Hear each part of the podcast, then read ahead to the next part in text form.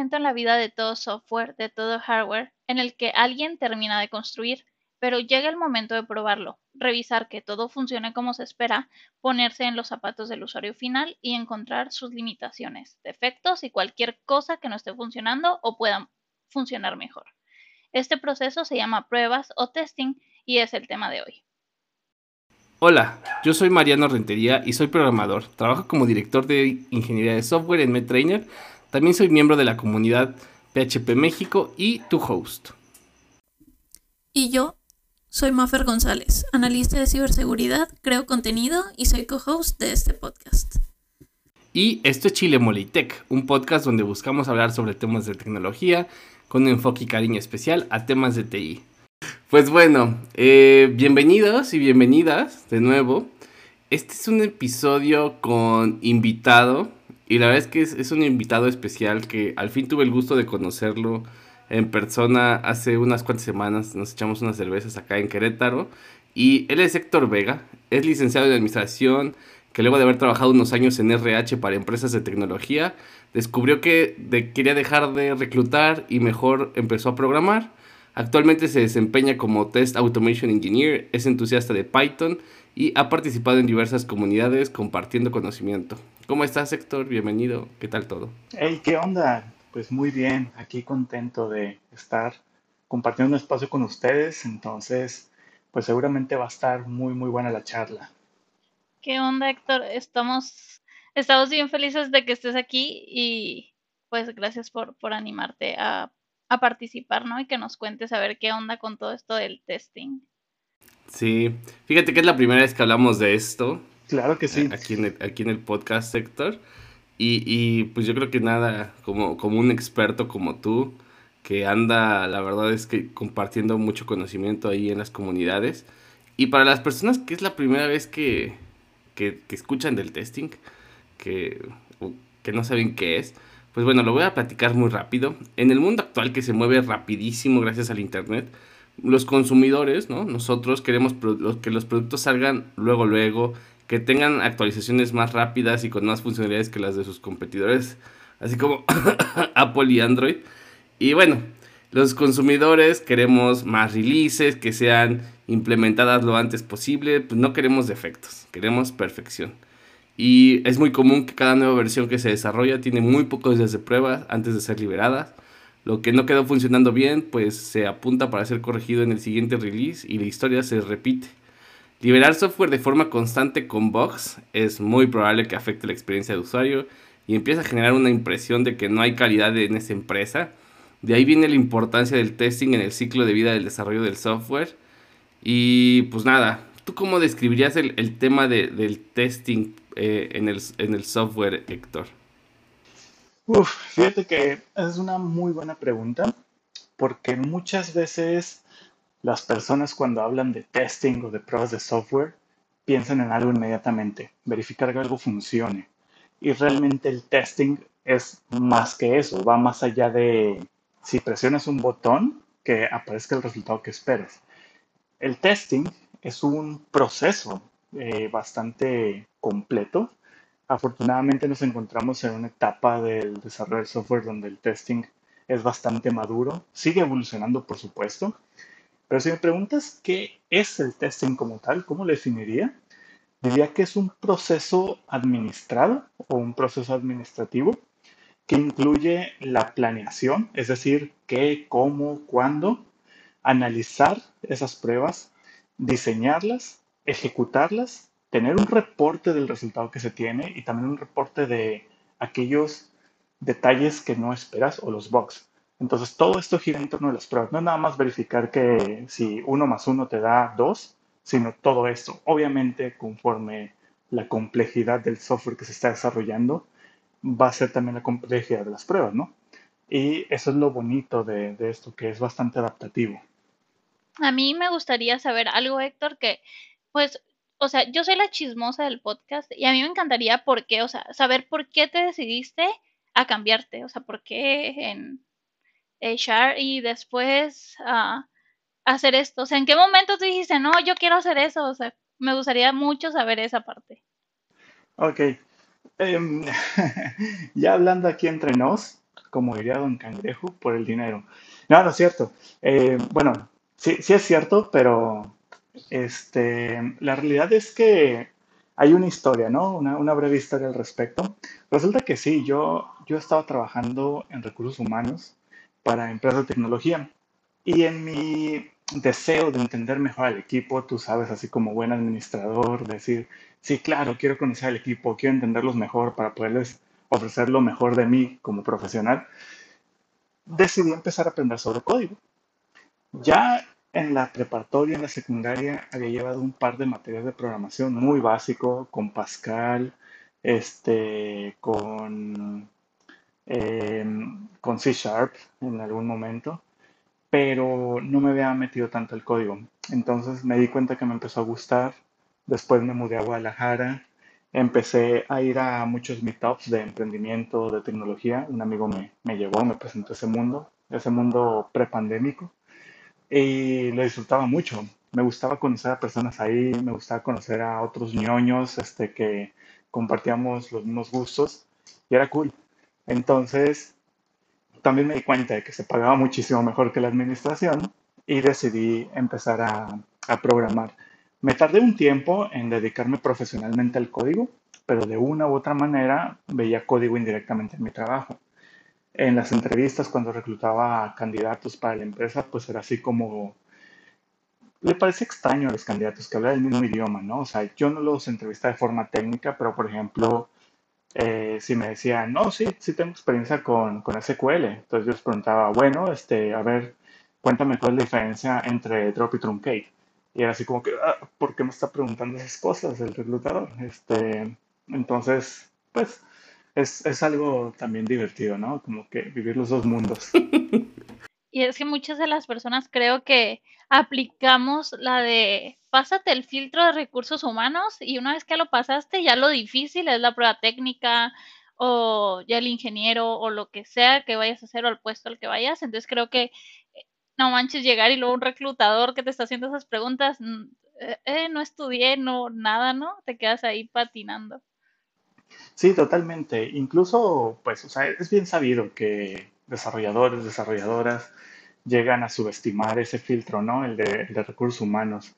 Em, o que no lo toman a este, pues con la importancia que amerita, ¿no? Yo sé también que, que hay profesionales que también caen en ese estereotipo, ¿no? De que creen que Java y JavaScript es lo mismo, que creen que porque sabe programar ya va a poder tener el mismo expertise en cualquier lenguaje. Eh, ese tipo de cosas que sí suceden, eh, pero pues es una cuestión de, de, cultura, ¿no? Y aprendizaje. Entonces ahí, ahí sí que cada quien decide si continúa aprendiendo, ¿no? Pues en mi caso decidí aprender hasta llegar al otro lado. Oye, Héctor, y pues bueno, eventualmente llegas al área de testing. ¿Y cómo dirías tú, por ejemplo, que ha sido tu recorrido por ahí, ¿no? O sea, ¿crees qué cosas crees que a lo mejor fueron algunos de los momentos que más este, te dejaron lecciones aprendidas para llegar a la mejor a, saber lo que hoy sabes acerca de testing? Qué buena pregunta eh, y me, me, haces pensar en, en, eso, ¿no? Yo creo que hay momentos tanto, digamos, buenos como otros no tanto. Eh, primeramente, yo creo que una de las cosas que más me ayudó a llegar a donde estoy es la comunidad, sin duda. La comunidad fue lo que me permitió obtener ese primer empleo en testing. Y lo más curioso es que lo conseguí sin buscarlo, o sea, sin decir, voy a ponerme a aplicar a, vacantes de testing, voy a, voy a estar activamente buscando ofertas o cosas por el estilo, sino que un, un conocido, saludos a Sergio, que ojalá llegue a escuchar esto, eh, él depositó su confianza en mí y, y yo le, yo le pedí detalles de una vacante que estaba compartiendo de, de backends con Django y yo quería compartirla con unas personas. Le, le, pedí detalles y me dijo, yo pensé que ibas a aplicar. Y digo, no, yo es que yo ahorita no me veo como backend. Eh, yo me veo más con un perfil de, de QA, de testing. Y me, y me, dice, pues te mando una prueba técnica y a ver qué pasa. Y yo, bueno, pues hagámosla. Es, las pruebas técnicas son, son un buen ejemplo o mejor dicho, un buen ejercicio para, para medirse, para ver cuál es el estado del arte allá afuera, qué necesitan las empresas, etc. Y dije, vamos a hacerlo. Y a final de cuentas, pues les gustó la prueba al, al equipo. Me uní a, a Tributi, una startup en Colombia. Y otro de los momentos que me ha ayudado bastante, eh, digamos, no en la parte tan buena, pero que es una experiencia eh, de, de mucho aprendizaje, es cuando eres el responsable de que los cambios lleguen a producción, ¿no? Cuando eres ese gatekeeper, cuando eres Sí, Gandalf diciéndole a los bugs, you you shall not pass, pass. pero también se lo estás, pero también se lo estás diciendo a los cambios que son buenos, o sea, y es justo cuando tus pruebas truenan y no dejan que ningún pull request llegue a producción, o sea, los pull requests buenos. Entonces es la presión del equipo de los devs porque quieren, sus cambios quieren, quieren que lleguen. Eh, la presión por parte de los líderes, este, de los C-levels, etcétera, preguntando, oye, ¿por qué esto no está llevando a producción? ¿Qué pasó con las pruebas? Cuando te llegan a decir, me gustaría que las pruebas estuvieran funcionando otra vez después de varios días que no ha sido así, que han tenido que hacer eh, merge manuales. Y es una responsabilidad grande y es, es complicado. Y eso me deja como lección bastantes cosas, o sea, como manejar el estrés, saber que tienes que tomarte tu tiempo para analizar las cosas, que si vas a revisar algo, realmente lo hagas con la, pues, no dedicación, sino con eh, permitiéndote tener el enfoque necesario y también valorar tu trabajo, porque muchas veces me ha pasado así como que mm, todo está tranquilo, está relajado, me la llevo bien, pero después te das cuenta de la importancia de tu rol y es así como que ahora entiendo por qué me pagan por esto. Que justo esa sería como la siguiente pregunta, ¿no? O sea, ¿qué tan importante es el testing? Que a lo mejor ahí, como dices, ¿no? El síndrome del impostor de que, ay, me están pagando por esto y yo siento que estoy bien a gusto aquí y de repente te das cuenta qué tan importante es.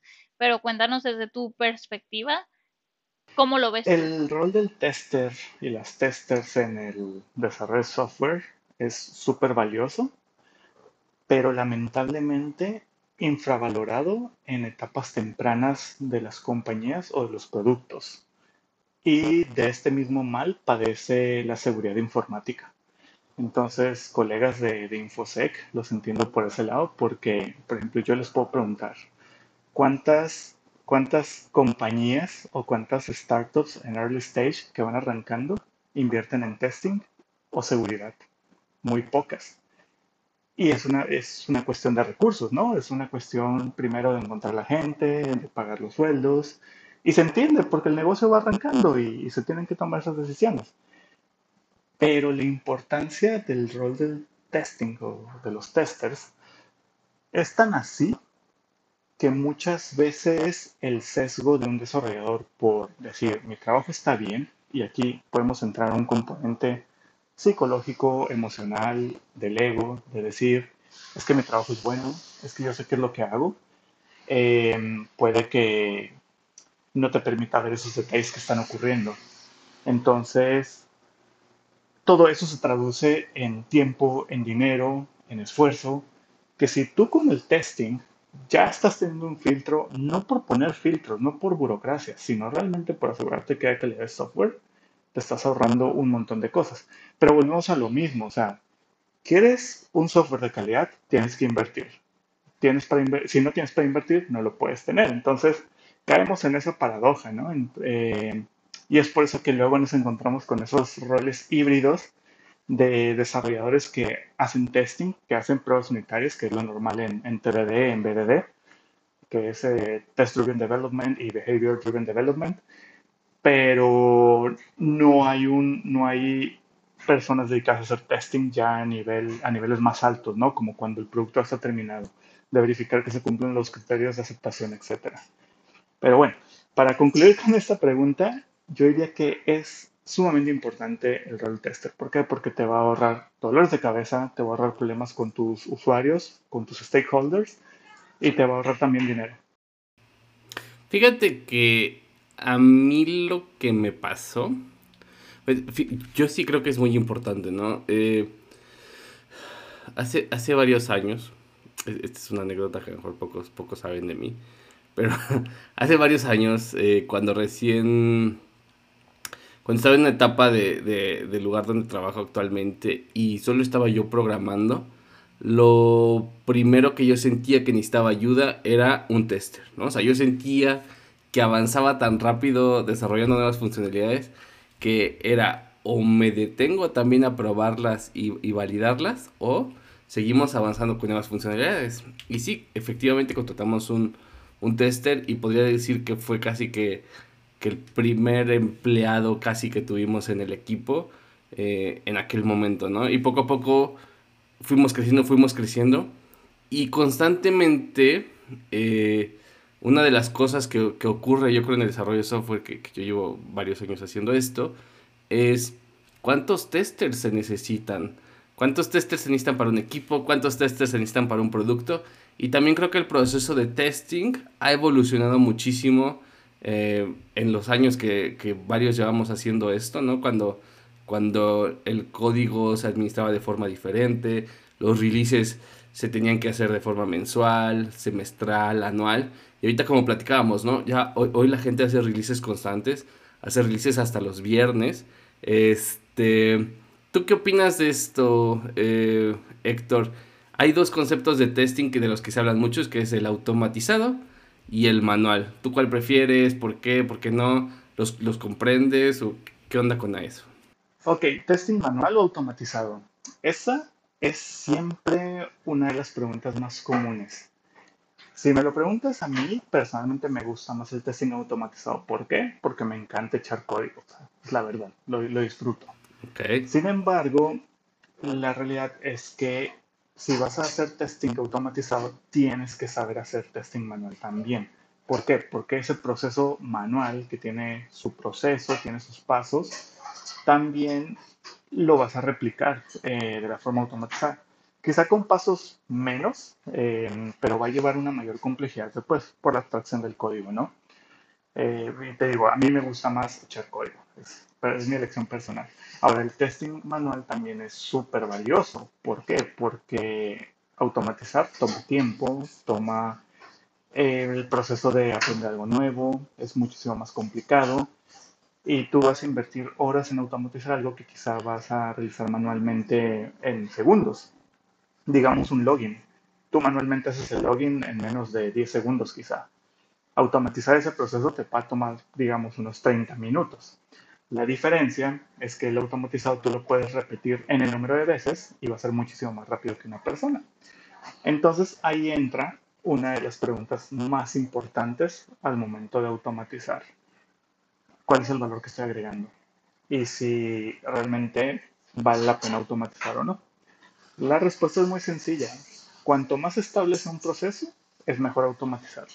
Si hay muchas variaciones, si es dinámico o si está cambiando constantemente por los inputs que tiene el proceso, es mejor hacerlo manual, aunque a veces llegue a ser demorado. Y también hay un comentario que, me encanta porque me, me, encanta todo, todo, todo lo que gira en torno a él, que dicen que el testing automatizado avanza tanto que los testers manuales se van a quedar sin trabajo. Mm, y la realidad mm, es que no. Sí. El testing manual va a perdurar y va a durar para siempre porque una automatización jamás va a poder replicar lo que puede pensar un humano y lo que puede pensar incluso en el momento. El, el testing automatizado no hemos llegado al punto en el que razone como una persona sí hay muchas cosas que están muy cool, ¿no? Como el, el análisis visual, hacer pruebas de, de, ese tipo, pero se sigue requiriendo testing manual y va a ser por mucho tiempo. Ahora, en los equipos en los que yo trabajo, yo busco que, la, que los testers manuales también automaticen. ¿Por qué? Porque es a aumentar el valor de su perfil profesional. Y es algo que yo también recomiendo. O sea, independientemente de cuál sea tu proyección profesional, si es tester manual, yo te recomiendo que empieces a programar y automatices. Que yo creo que en este caso, uh, como el ejemplo que más podemos meter es como de los captchas, ¿no? O sea, lo que comentas. De que nunca se va a poder asimilar a, a un humano. Sí, ha avanzado bien cañón y ahora ya vemos toda la evolución que ha tenido el captcha, que ya tenemos un episodio en el post podcast de captchas, pero uh, nunca, nunca, bueno, hasta ahorita no hemos visto que sea justo, ¿no? Igual. Y esto, Héctor, nos llevaría pues a la siguiente pregunta, que en la TAM, ¿qué tanto se usa, poco o mucho? Y además, a mí me gustaría saber qué tanto se apegan las empresas en Latinoamérica o en tu experiencia a las estandarizaciones. antes de, de, la pregunta, ahorita que mencionaste el CAPTCHA, me parece eh, muy, muy interesante que lo menciones, porque justo en muchos frameworks y herramientas de automatización, pasar el CAPTCHA se considera una mala práctica, porque pues, el CAPTCHA está diseñado para que no lo automatices. Entonces, eso a veces llega a ser un problemita para algunos equipos de desarrollo porque tienen que crear ambientes de pruebas donde no está el CAPTCHA o donde tienen que utilizar un CAPTCHA, creo que es el P3, el cual ya se hace con una ponderación de fiabilidad sobre que no, no es una herramienta automatizada que lo está usando todo el tiempo en, el, en la aplicación, o bueno, en este caso en el navegador. Respecto a qué tanto se apegan a los estándares o qué tanta cultura hay de testing en Latinoamérica, yo diría que sí la hay, sin embargo no es la ideal. Y volvemos al, al, al homónimo de la seguridad informática. Es como si yo, es como si yo te preguntara, ¿qué tanto le le ponen importancia a las empresas de la TAM a la seguridad eh, informática. Y vamos a decir, no, sí, sí, la seguridad es importante, sí, muy bueno, pero ¿y la seguridad? Ahí, está la cosa, ¿no? Eh, y ahí entramos a otros detalles, ¿no? Depende del proyecto. Si hablamos de, de una fintech, si hablamos de algo de, de, salud, si hablamos de cuestiones que son más delicadas, quizás sí hay una mayor preocupación e inversión en testing. Sin embargo, eh, cuando no es así, por ejemplo, podríamos decir, no sé, este, otras industrias como delivery, alimentos, em, servicios como software, etc., ya, ya no hay tanto enfoque o preocupación por la calidad y lo que les comentaba al inicio, se empieza a invertir ya en, en, en etapas más avanzadas del producto o de la, o de la empresa. Y esto hace que empiece a haber una oportunidad que es precisamente el testing as a service, eh, que quiere decir que tanto personas como empresas ofrecen su servicio de consultoría en testing a terceros. Y esto es súper común. incluso hay una, hay una consultora súper famosa de aquí de la TAM, eh, muy conocida por todo el mundo, que hasta el año pasado se empezó a abrir a mercados de Latinoamérica precisamente por esto mismo, ¿no?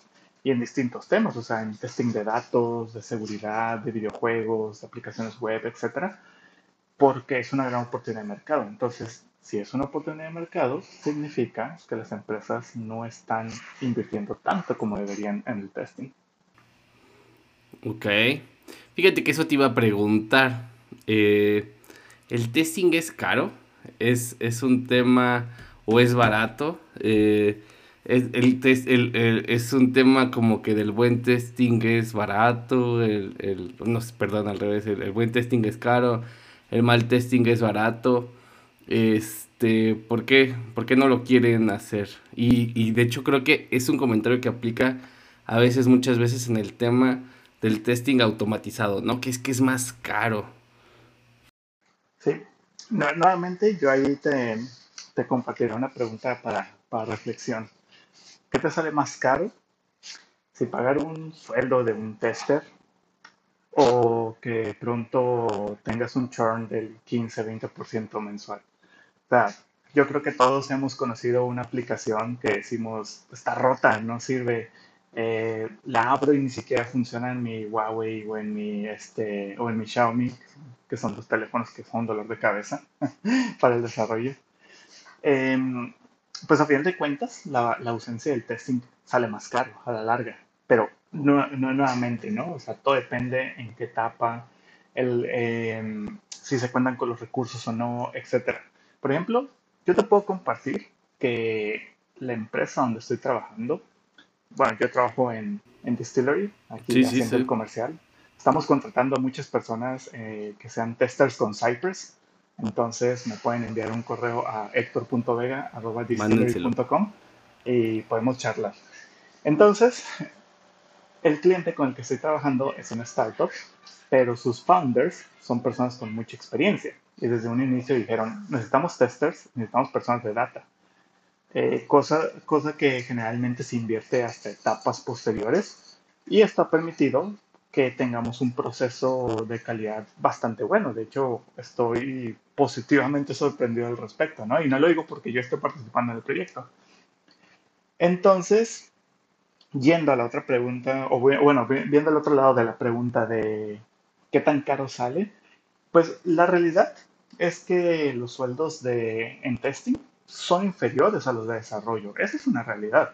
¿Por qué? Porque tú sabes que en el desarrollo de software, el core, o sea, la carnita, como decimos en México, está en el código, en el desarrollo del código no está en la planeación, no está en la parte de las reuniones de management con, con stakeholders, no está en la parte de, de UX, no está en la parte de, de UI muchas veces, no está en, en, el, en, el, feedback que te dan los, los usuarios, ¿no? Está en el código y ahí es donde se va la mayor parte del, del recurso.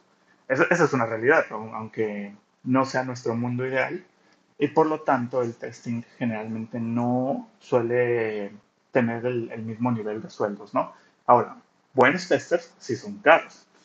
Automatizar sale caro, sí, es relativamente caro, pero más por la parte de tiempo, porque se requiere, se requiere más tiempo en ello. Y nuevamente, no, no es así como por, pues como le digo, está mal que me use ejemplo, pero nuevamente en el proyecto en el que yo estoy tiene un, tiene un enfoque de automation first. Esto quiere decir que la prioridad es la automatización y después todo lo manual. Lo cual es un tanto contraintuitivo, ¿no? Porque eh, el, el, testing manual generalmente suele ser más rápido para cosas específicas, pero la automatización es nuestro, es nuestro salvavidas, porque tenemos abordados tantos casos automatizados que sabemos que las probabilidades de que haya un bug son mínimas. Eh, entonces, no sé, eh, a lo mejor me estoy comenzando a ir por otro lado, pero espero haber resuelto la pregunta. No, yo creo que lo dices bien. Fíjate que a mí, eh, ahí tengo una anécdota y, y, un micro comercial también, ¿no? ¿no? No micro comercial, pero fíjate que nosotros antes éramos puro de pruebas manuales. Hoy por hoy el equipo de pruebas es una, un equipo en el equipo de calidad, es un equipo más estratégico y todos los desarrolladores desarrollan las pruebas automatizadas, que puede ser un tema muy controversial y aquí, y aquí, y, da yo creo para un space y para muchas cosas, ¿no? Pero una vez me dijo alguien que entrevistaba, me dijo, pero ¿por qué? O sea, es muy, muy, como sorprendido, ¿no? Pero ¿por qué pones a los desarrolladores eh, a programar pruebas automatizadas si pues, ellos ganan más, ¿no? O sea, si el sueldo del, desarrollador es más alto que, que, del tester, ¿no? Yo digo medio molesto, pues casi casi que le digo, pues, pues porque quiero y qué, ¿no? O sea, es mi dinero y lo gasto como quiero. Que ni es mi dinero, es el dinero de la empresa. Pero bueno, fue, fue algo muy curioso que me, o sea, como que creo yo que sí, como dices tú, es este paradigma de separar las personas de todo. Pero creo que lo, digo, el mensaje que, que regreso a la mesa es el testing es súper importante, ¿no? Y, y, de hecho creo yo que también es algo muy importante, es bueno, este ownership que tiene que haber, en el de que no solo es el programador y el, y el tester, y ah, pues es problema del tester y es problema del programador, sino es un problema compartido, bueno, no un problema, es una responsabilidad compartida entre, pues bueno, los que cuidan con otro ángulo la calidad y los que desarrollan, ¿no? Entonces, sí, yo creo que siempre, siempre se requiere un set de ojos externos para poder eh, validar las cosas porque pues no, eh, a veces como programador también te pasa, ¿no? La famosa ceguera de, taller, ¿no? De que llevas también haciendo tanto tiempo algo que ya no, ya no ves por, o sea, incluso, bueno, una te puedes poner cómodo y dos, pues ya, ya no distingues, ¿no? Fíjate que ahí tocas algo que es muy interesante. Y el deber ser, porque hablamos como de cosas que son ideales y, e incluso necesarias. El testing sí es una responsabilidad compartida de todo el equipo, definitivamente, que se debe realizar en todas las etapas, desde hecho, desde cuando hablas con tus stakeholders para saber qué es lo que se necesita hasta que el producto es lanzado, o sea, en todo el desarrollo de software debe estar el testing. Pero cuando se llega a esa pregunta de quién debe hacer las pruebas, está bien que los desarrolladores hagan pruebas o no, qué tanto se deben de involucrar o qué tanto debe involucrarse el tester, ahí es un gris muy, muy amplio. O sea, es, es, difícil definirlo y ya hay que entrar a la cultura de cada equipo, a sus formas de trabajo, etc. Porque yo, yo te puedo decir que siendo tester, le meto mano al código del, del frontend, que es generalmente donde hago mis automatizaciones, así como los frontends también meten mano a las pruebas que, que yo desarrollo. Pero ¿por qué? Hay, hay, una razón de ser. Suponiendo que un frontend mete un cambio a un componente, algo sencillo, cambia el nombre de una clase y las pruebas utilizan ese nombre de clase, ellos fácilmente podrían hacer esa modificación en la prueba, con tal de que, de que funcione, porque si mandan el pull request, pues las pruebas van a fallar. Y lo mismo en sentido inverso, ¿no? Si yo quiero hacer que mis pruebas funcionen de una manera más fácil, obviamente todo esto ya, ya está acordado previamente, ¿no? No me voy a meter a mover el código así de, de, de gratis y porque se me antojó. Entonces yo puedo modificar esos componentes, puedo agregar clases, quitarlas o hacer algo que ayude a la automatización a que sea más, más sencilla, bueno, que, que fluya mejor y, y, listo, se hace. Pero eso se tiene que acordar, se tiene que hablar. Ahora, un desarrollador no debería desarrollar las pruebas, eh, más que las pruebas unitarias, es decir, pruebas de API, pruebas a nivel de UI, pruebas de aceptación, no las debería desarrollar. ¿Por qué? Porque eso tiene una mayor complejidad, requiere más tiempo, a no ser que el proyecto sea bastante sencillo, en eso pues es debatible, ¿no? Pero en el otro caso, pues no, o sea, está bien que, que sepa desarrollar de pruebas, pero o, hace una cosa o la otra, ¿no? Y, y, nuevamente, o sea, caemos en ese gris de depende de la empresa, depende de los acuerdos que haya, disponibilidad de recursos, etcétera, etcétera. Algo que me gustó que mencionaste era sobre la cultura, ¿no? O sea, la cultura de cada equipo, sobre los procesos también que estén desarrollados internamente y de cada, pues de, cada empresa, ¿no? Cada startup o como, como lo tomen. A mí me gustaría saber, Héctor, ¿qué no te gusta del testing? ¿Qué es eso que tú dices? No, esto no. ¿Qué no me gusta del testing? eh, fíjate que si hay algunas cosas que no me gustan en general, pues ya lo he mencionado, ¿no? El hecho de que sea subestimado o que sea infravalorado eh, de forma general, ¿no? Que se dice, no, pues es que hay que desarrollar y, luego ya ven que vienen estas, estas frases que incluso hasta se toman como, como dogmas, ¿no? De chip fast, este, mm, equivócate barato y rápido, ajá, break things, etc tienen su razón de ser, o sea, y, tienen su, justificación y porque han funcionado y demás. Pero eso es algo que no me gusta del testing, o sea, que no sea tan, tan valorado, que no se le dé la, relevancia que, que, amerita. Otra cosa que no me gusta es que a raíz de eso, bueno, a, partir de ahí pueden venir muchas más cosas. Pero otra es que no hay tanta comunidad en Latinoamérica a comparación de, otras áreas de desarrollo o de, em, de lenguajes de programación, etcétera. O sea, es, un poquito mm. difícil encontrar comunidad, que la hay, sí, hay que buscarla nomás y, y listo. Ah, y otra cosa que no me gusta es este misterio de la inestabilidad de las pruebas de software. O sea, tú puedes tener tus automatizaciones, que es, que es mi caso, ¿no? De la automatización. Y todo funciona bien como, como ocurrió eh, este viernes pasado y de repente, ¡pum!, las pruebas frenan. ¿Pero por qué? Sí, ahí están los errores y, y, ya tienes un punto de partida, pero te, pero te preguntas, ¿por qué está ocurriendo esto? ¿Por qué empezó a fallar? Y empiezas a buscar y razonar, probar y, y no hay una razón de ser, aparentemente, porque, o sea, lógicamente sí la hay, y entonces uno tiene que empezar a, a, buscarle por otro lado, ¿no? En ocasiones. O a veces todo se resuelve tan, tan fácil y sencillo como poner una espera de n segundos, ¿no? Que, que luego se vuelve una mala práctica, pero, pero ocurren esos momentos de, de inestabilidad misteriosa y, se traducen en estrés. Ok. Eh, ¿Y qué si te gusta del testing? Que, o sea, que, que, has estado, ¿qué te tiene ya tantos años haciendo esto? O sea, que, dices, pues ya, o sea, sí, sí, sí me, sí me gusta.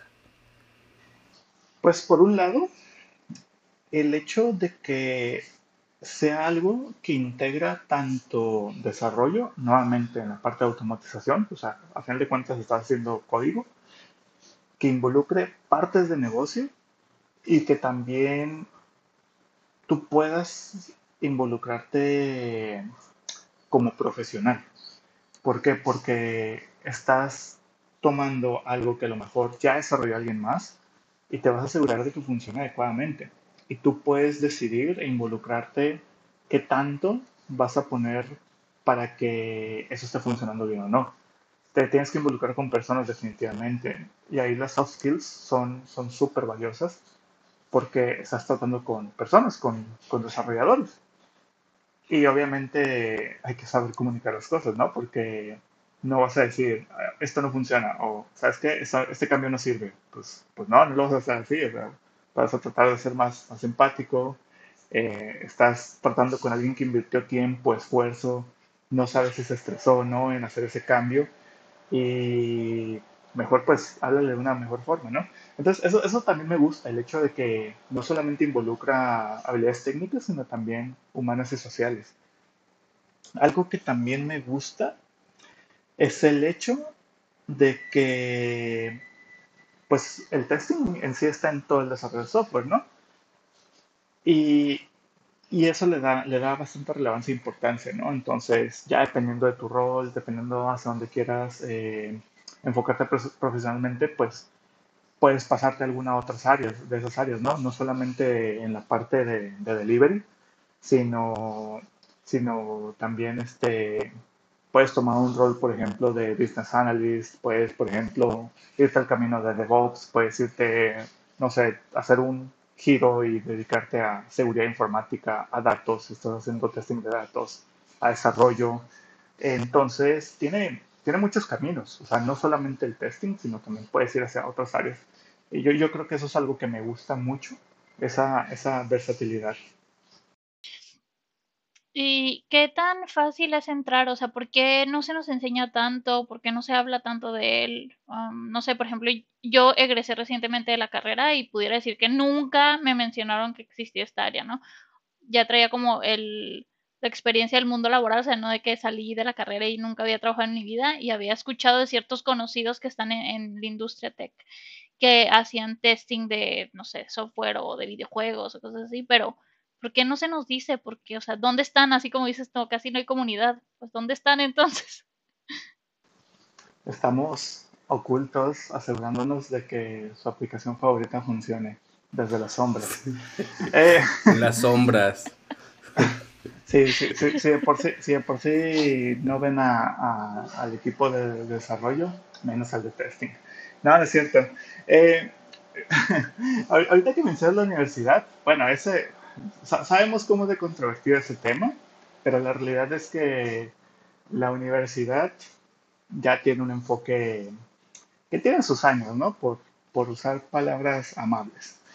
Y generalmente en la carrera de ingeniería en sistemas, que de por sí ya es una carrera que tiene muchas áreas como para enfocarse en una sola, suele tener dos materias en particular, ingeniería de software y aseguramiento de la calidad de proyectos de software, una cosa así. Y son solo dos materias, y en esas dos materias no se va a ver todo lo que se necesita.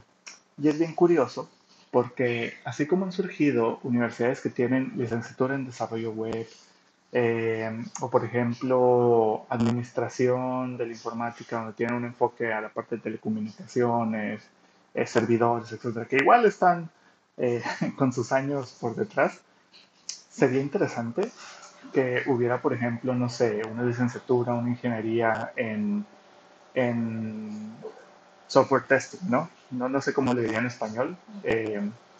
Gestión y aseguramiento de la calidad del software. Pudiera calidad del software, para que suene muy elegante. ándale, algo así. Pues sería interesante, ¿no? Y, y volvemos al, al, punto inicial, o sea, no se le da la importancia que a veces amerita y es por eso que no nos hablan mucho de ello. O por, y también, ahorita que mencioné lo de la universidad, también es porque el enfoque de antes era que el, el ingeniero o la ingeniera en sistemas era la persona que hace todo el, todo el proceso, era la persona que desarrollaba, planeaba, gestionaba, eh, probaba y lanzaba. Entonces, también por ahí puede venir. Y la verdad es que hacen falta muchos recursos y muchos recursos en español. Entonces, ahí sí hay que buscar a comunidad, hay que aprender inglés, ahí sí es necesario. Hay que empezar a, también a crear contenidos, ¿no?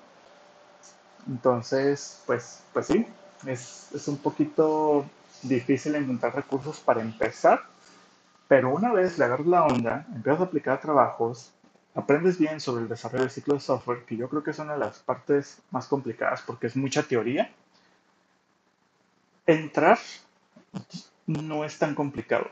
Yo diría que es relativamente más sencillo que, que desarrollo, porque si eres una persona que, que tiene bien trabajado el pensamiento lateral, que te pones en el zapato de los usuarios, que piensas en los edge cases o en esos casos extremos que normalmente no suelen ocurrir, va a ser más fácil. En cambio, por la parte de desarrollo, pues sabemos que es una, es una habilidad técnica bastante dura, ¿no? O sea, como, como es el término de hard skill, bastante técnico y, y hay que trabajar bien ese músculo bastante, practicar, tener proyectos que resuelvan necesidades que buscan las empresas allá afuera Em, eso, eso, hace difícil que si vas a, a, trabajar como, pues en la parte de desarrollo, como que son las partes iniciales, ¿no? Y en la parte de testing no tienes ese inconveniente, porque incluso si haces testing manual, que nuevamente no es que se trate de que sea más sencillo que el automatizado o algo por el estilo, pero se requieren otras habilidades que dependiendo de tu perfil, pues las puedes desarrollar, ¿no? Entonces, yo diría que sí, es más sencillo, pero también necesitas otras habilidades. Ok, pues yo creo que es muy, muy interesante todo lo que nos has platicado el día de hoy, Héctor. Conclusiones, fíjate que yo, a cada quien, cada quien va a tener su tiempo para conclusiones.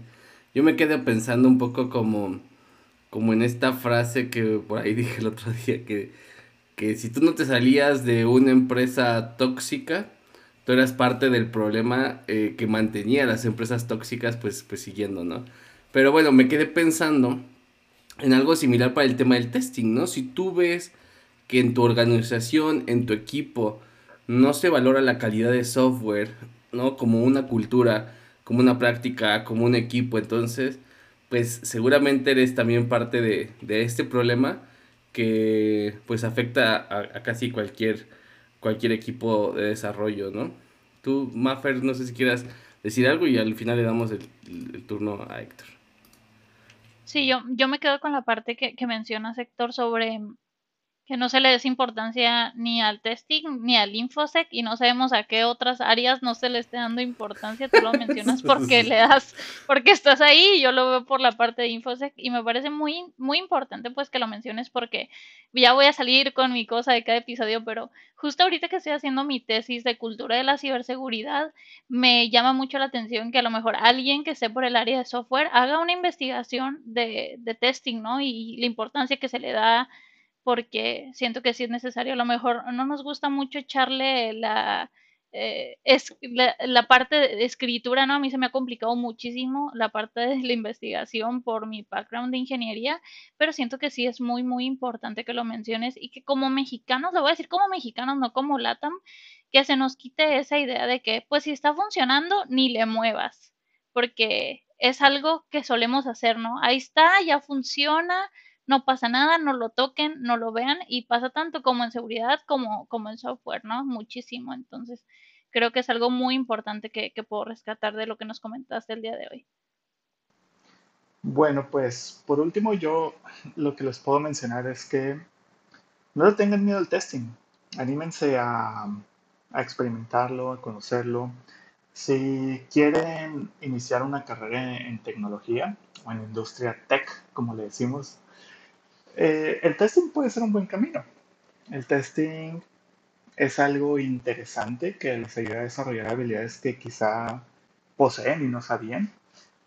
Y al mismo tiempo permite ver las cosas con, con otros ojos.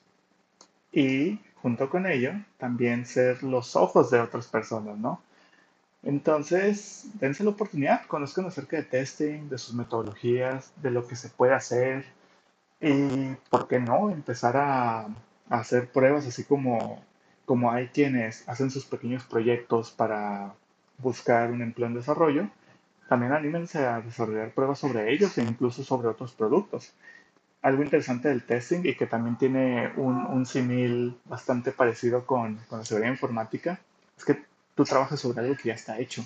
Y eso es una oportunidad grandísima porque solamente tienes que aplicar tus conocimientos, evidenciarlos y con eso demuestras de lo, de lo que eres capaz. Entonces, pues, de una, no le tengan miedo. Qué bueno. Pues vamos a pasar a la sección de Tech Twitter y empiezo yo.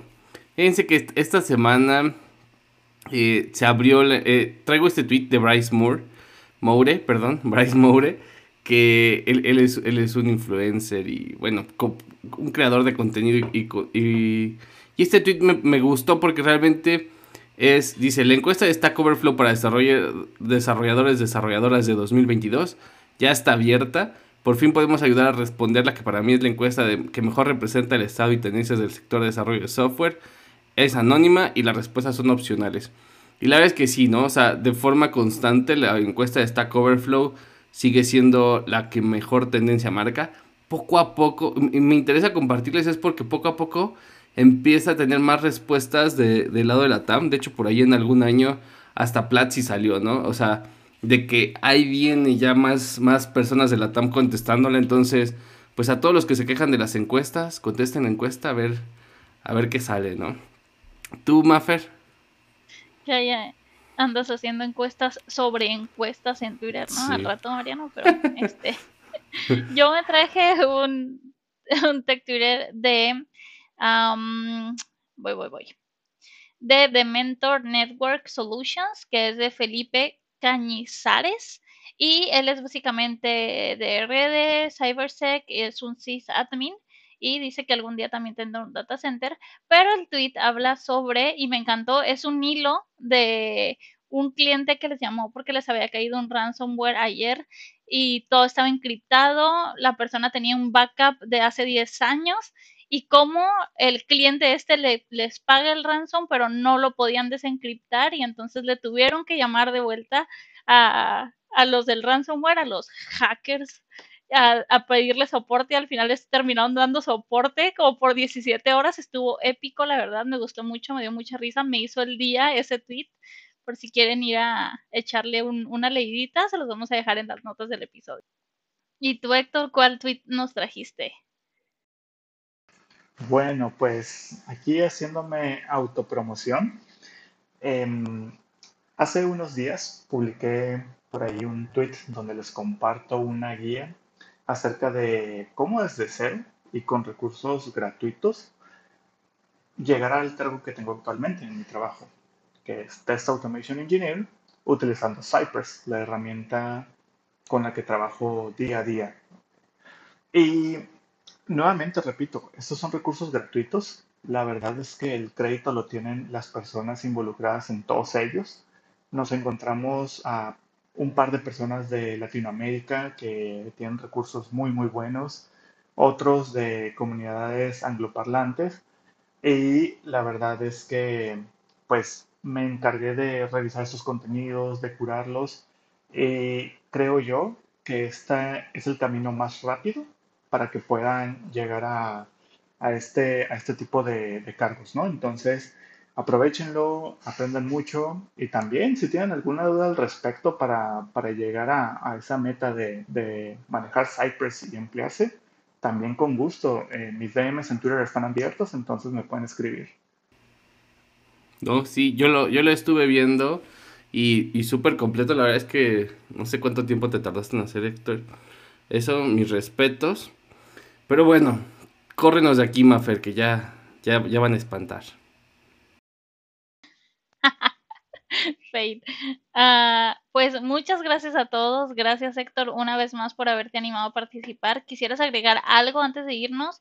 Y si nos puedes decir tus redes sociales, cómo te encuentras en, en redes sociales y pues cómo te podemos contactar. Ya habías mencionado tu correo, pero nunca está de más volverlo a mencionar también para que te puedan mandar ahí un correíto o un, un DM por, por un privado por Twitter o lo que sea. Déjanos nuestras, tus redes sociales, please.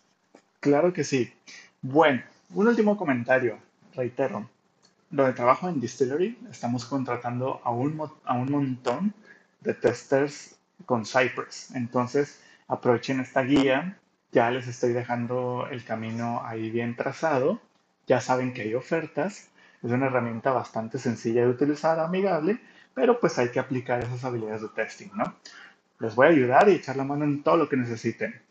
Mis redes sociales me encuentran como Terranigmark, se escribe Terranigma, R-K, y estoy en Twitter, sobre todo, es donde, donde estoy más activo. Me pueden enviar un DM, a veces me puedo demorar un poquito en contestarles porque pues todos tenemos una vida fuera del código, pero igual leo todos sus DMs, los respondo todos y si me quieren enviar su currículum, su portafolio de testing o incluso también de desarrollo, porque también tenemos bastantes vacantes, eh, frontend en React, backend en Node, tenemos este, también vacantes de Ruby on Rails, eh, vacantes de Data Science, me pueden escribir a hector.vega.distillery.com. Bueno, pues sigan el podcast en redes sociales, en Twitter y en Instagram estamos como Chile Molitech. Inscríbanse a nuestro newsletter porque así podremos conocerlos mejor. Y obvio les vamos a mandar stickers a cambio. A veces nos tardamos poquito, pero esa es chamba de Mariano y promete que nunca más va a volver a pasar. Los invito también a que me sigan en mis redes sociales. En Twitter estoy como Mafer González T y en Instagram estoy como Mafer González Tech. Y a ti, Mariano, ¿dónde te pueden encontrar? Pues nada, igual reiterarle las gracias a Héctor por haber estado en este episodio y síganlo. Si no, si no, si, les cuesta trabajo este escribir su handle, en las notas del programa están los links, así que aquí simplemente los ven. Y bueno, ahí me encuentran en redes sociales, en Twitter, mi handle es Mariano Rentería, YouTube tengo un canal como Mariano Rentería. Y pues bueno, no olviden que si les gusta el podcast, recomiéndenlo a sus amigos y si no, recomiéndenlo a sus trolls más cercanos. Y listo.